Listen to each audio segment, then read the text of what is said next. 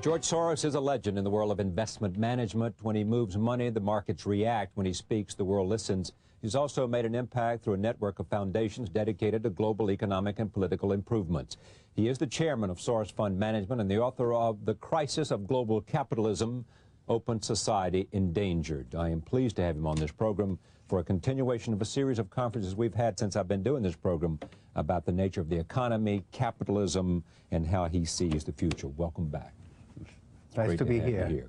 Tell me about how, I mean, the origin of the book, because you have before laid out for me and others yes. your own philosophical base in an open society. Right. Start with me by talking about the open society, in a sense, as a foundation, and where you have gone in your concerns about the economic crisis we face as we speak. Uh, well, I started out with a framework that I really developed as a student when I was influenced by Karl Popper, right. Open Society and Its Enemies.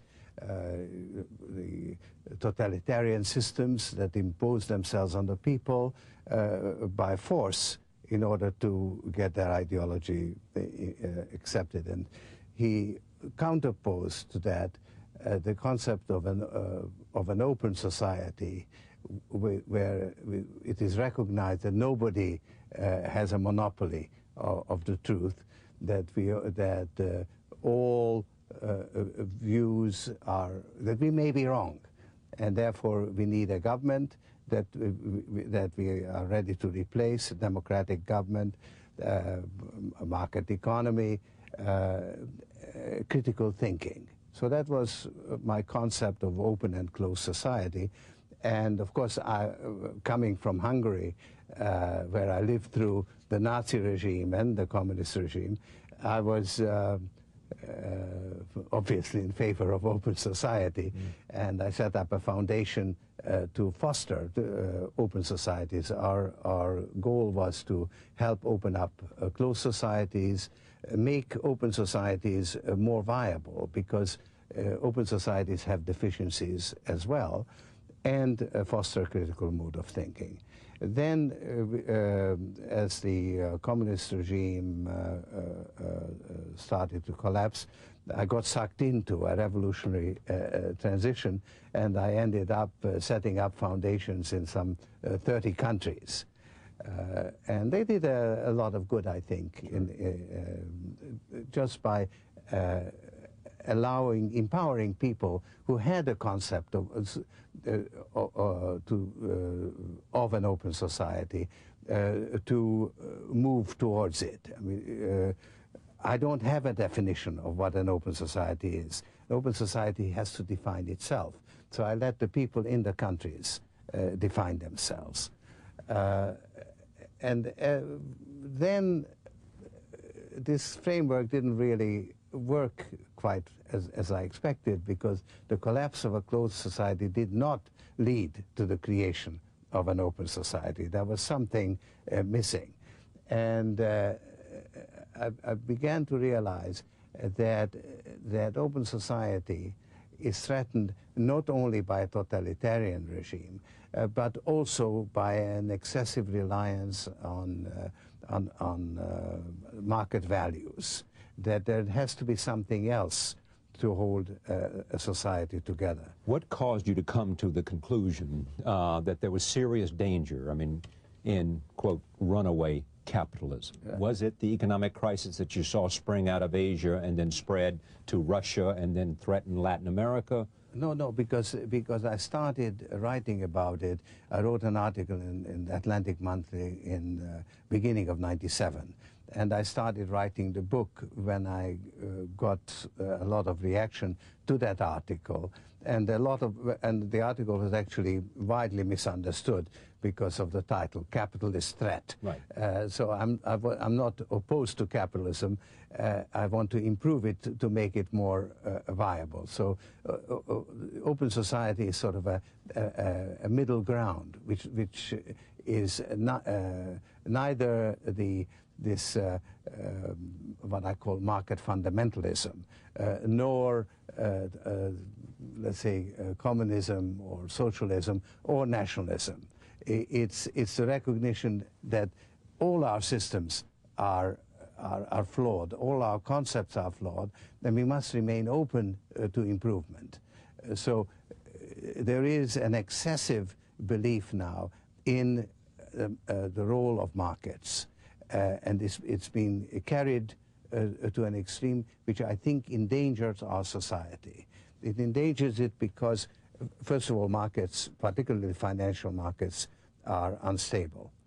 Uh, but that's the central core of, of, of what well, you fear about markets is the yes. instability of the financial market. Right. Well, that is something that I know about, and I'm on pretty uh, firm ground. Right. So there I have, a, I think, a pretty strong... And used to your advantage. yes.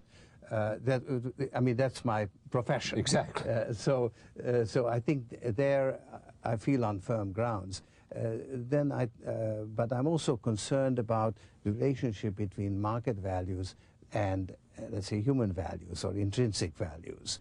And there's something uh, I think, wrong if you allow market values to enter into spheres of our society where it doesn't properly belong. Well, you once um, said you'd rather be known as some, someone who's contributed something to philosophy than someone who had contributed uh, nothing but the making of a lot of money. Right, and building true. up your own that's economic true. resources. Yes, yes. Uh, staying with this idea of where you began to realize that capitalism had peril within it. Yes. Uh, unstable markets and the like. That came before the global economic crisis that we yes. still witness. Very much so, yes. Why, why, then, though? I mean, what was it that well, said to you before everybody else thought things could go wrong? Because I have a theory of markets which is, let's say, different from the prevailing uh, wisdom. Because prevailing wisdom is that markets tend towards equilibrium, which is true when markets deal with known quantities. But financial markets deal with not only unknown quantities, but actually unknowable quantities, because the quantities that it deals with, uh, namely the future values, depend on how financial markets appraise them at, at present. Mm -hmm. So uh, what financial markets do today has an impact on the economy uh, tomorrow so, so the concept of equilibrium is really not appropriate. Uh, I, I, use the concept of reflexivity, which right. recognizes that there is this two-way connection, that markers don't just reflect, they also affect. And that doesn't necessarily lead to equilibrium. In fact, it can lead you quite far from equilibrium. Let me talk about the ideas that you raised here, and you began to think about before the economic crisis, but, but move ahead to the economic crisis. What, how did capitalism and unstable markets contribute to play a part in the economic crisis that we've seen sweep, as I said, from Asia to Russia to Latin America? Well, you had an, uh, a, a, variety of factors at play, uh, and different factors affected different countries. But none of the factors was present in all the countries what was present was the free flow of, of, of capital, which is inherently unstable uh, and tends towards boom bust, so that the, the bust was preceded by a, a tremendous boom. And the, since markets are unstable, we do have uh, uh, monetary authorities uh, that try to preserve stability. And we have uh, you know, central banks in each country and so on. We also have the International Monetary Fund uh, and the regulatory system that, uh, that applies actually uh, exacerbated the, the, the, problem. The regulatory system? The, the, the intervention by the International Monetary sure. Fund and the monetary authorities. What does this crisis say to you needs to be done? What does the threat that you saw from capitalism cause to be done? In other words, said better, what's we, should we, do and what's your solution? Uh, uh, we need to, uh, to recognize how the system works and, and re, reshape the mechanism for controlling the excesses. I think that the mission of the, of the International Monetary Fund uh, has to be reconsidered. We need something like a, a new Bretton Woods mm uh, for a, a, world which is characterized by the free flow of capital because uh, the Bretton Woods was designed for a very different uh, mm. world. Now, before we have such a new Bretton Woods, we actually have to uh, come to terms and, and, and uh, with the situation and uh, develop a, a uh, some concept as to what the new system should work should look like, and that's what I try to do in the book. But I will be the first one to admit that the, that I would say that I'm stronger on the analysis than I am on the solution. Okay, but how do you dampen the flow of capital that rushes crazily towards economic opportunity? Uh, well, uh, what I have in mind is uh, that when the flow of capital is turned off, then there is not enough. If you then provide uh, some, of, uh, some official uh, guarantees which allow the countries in need to, to access the market, then by withdrawing that support, you give a signal to the market that it is getting overheated. So it's by injecting money when, when it's not available, then you can you have something to withdraw, which then gives a signal that uh, uh, things are getting overheated. And then when if there is a, a, a bust, you then uh, demand uh, or, or, or, allow the countries concerned uh, to impose conditions on the lenders as well as uh, having to undergo some severe restrictions themselves. So you, you, you, you spread the, the burden of the adjustment between lenders and borrowers. Uh, this, is, this is incidentally what sh really should have been done in this crisis, uh, because uh, uh, some countries have overborrowed. They had too much debt uh, and not enough equity, for instance, Korea or, or Thailand. Now, actually lending them more money uh, uh, Uh, uh, uh, can't get you out of the trouble. You need to, you need to change the relationship of equity and debt. so you really would have had to have some kind of a moratorium and some debt equity reorganization. It is happening now. Uh, let's say Korea has, has, just moved in that direction, but it's one year after the uh, the crisis, and so uh, the, in the meantime, the economy has uh, plunged into uh, uh, severe recession. I think an earlier move would have abated this problem. World Bank has been critical of the IMF. You share that criticism? yes, I, I think, but I I also have a lot of, first of all, a lot of respect for the IMF and a lot of understanding for their position because their mission is, their first task is to preserve the financial system. So they want to make sure that the debtor countries or the, uh, can uh, meet their obligations. Sure. Because if they defaulted, as, they, as in the end uh, Russia did, it can disrupt the whole uh, system. So they, uh, since that is their concern, they want to stabilize the currency, because if the currency falls too much, then the debt denominated in dollars becomes overwhelming.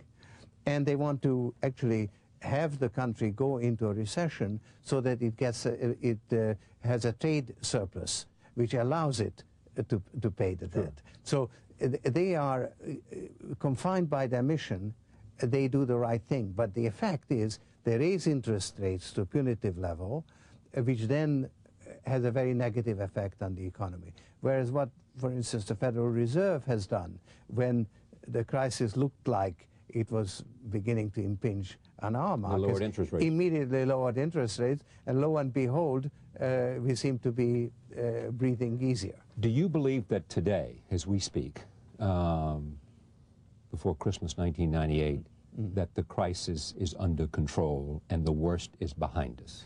I think that the panic phase is behind us. In other words, the, this uh, wrecking ball that uh, uh, traveled around the world. The notion that it would somehow overwhelm us like a tidal wave. Right. That, that has been calmed. That, I think, has definitely been calmed. What we are now uh, suffering from is the after effects, uh, the, the effect of the financial markets on the real economies. So you have a third of the world in, in severe recession. You'll probably have some more because Brazil uh, has yet to enter right. into a recession. Uh, but is certain to? Uh, Brazil. Is, yes, is but is likely to. It, it, it's it's uh, destined to right. because the program calls for it. Right. what do you mean the program calls The IMF program calls okay. for it. Uh, I mean, the, even the government, call, uh, because this is actually a, a, program designed by the government, the Brazilian government. so you, you, have already that, and you have a generally a deflationary environment in the world today because there's overcapacity. Uh, demand is, of course, at, at, at a low uh, level. Uh, and companies uh, have to sell in order to uh, generate positive cash flow in order to pay th their debt. Mm -hmm. So now there's very little pricing power. profits are under pressure investment demand is liable to decline since there is overcapacity.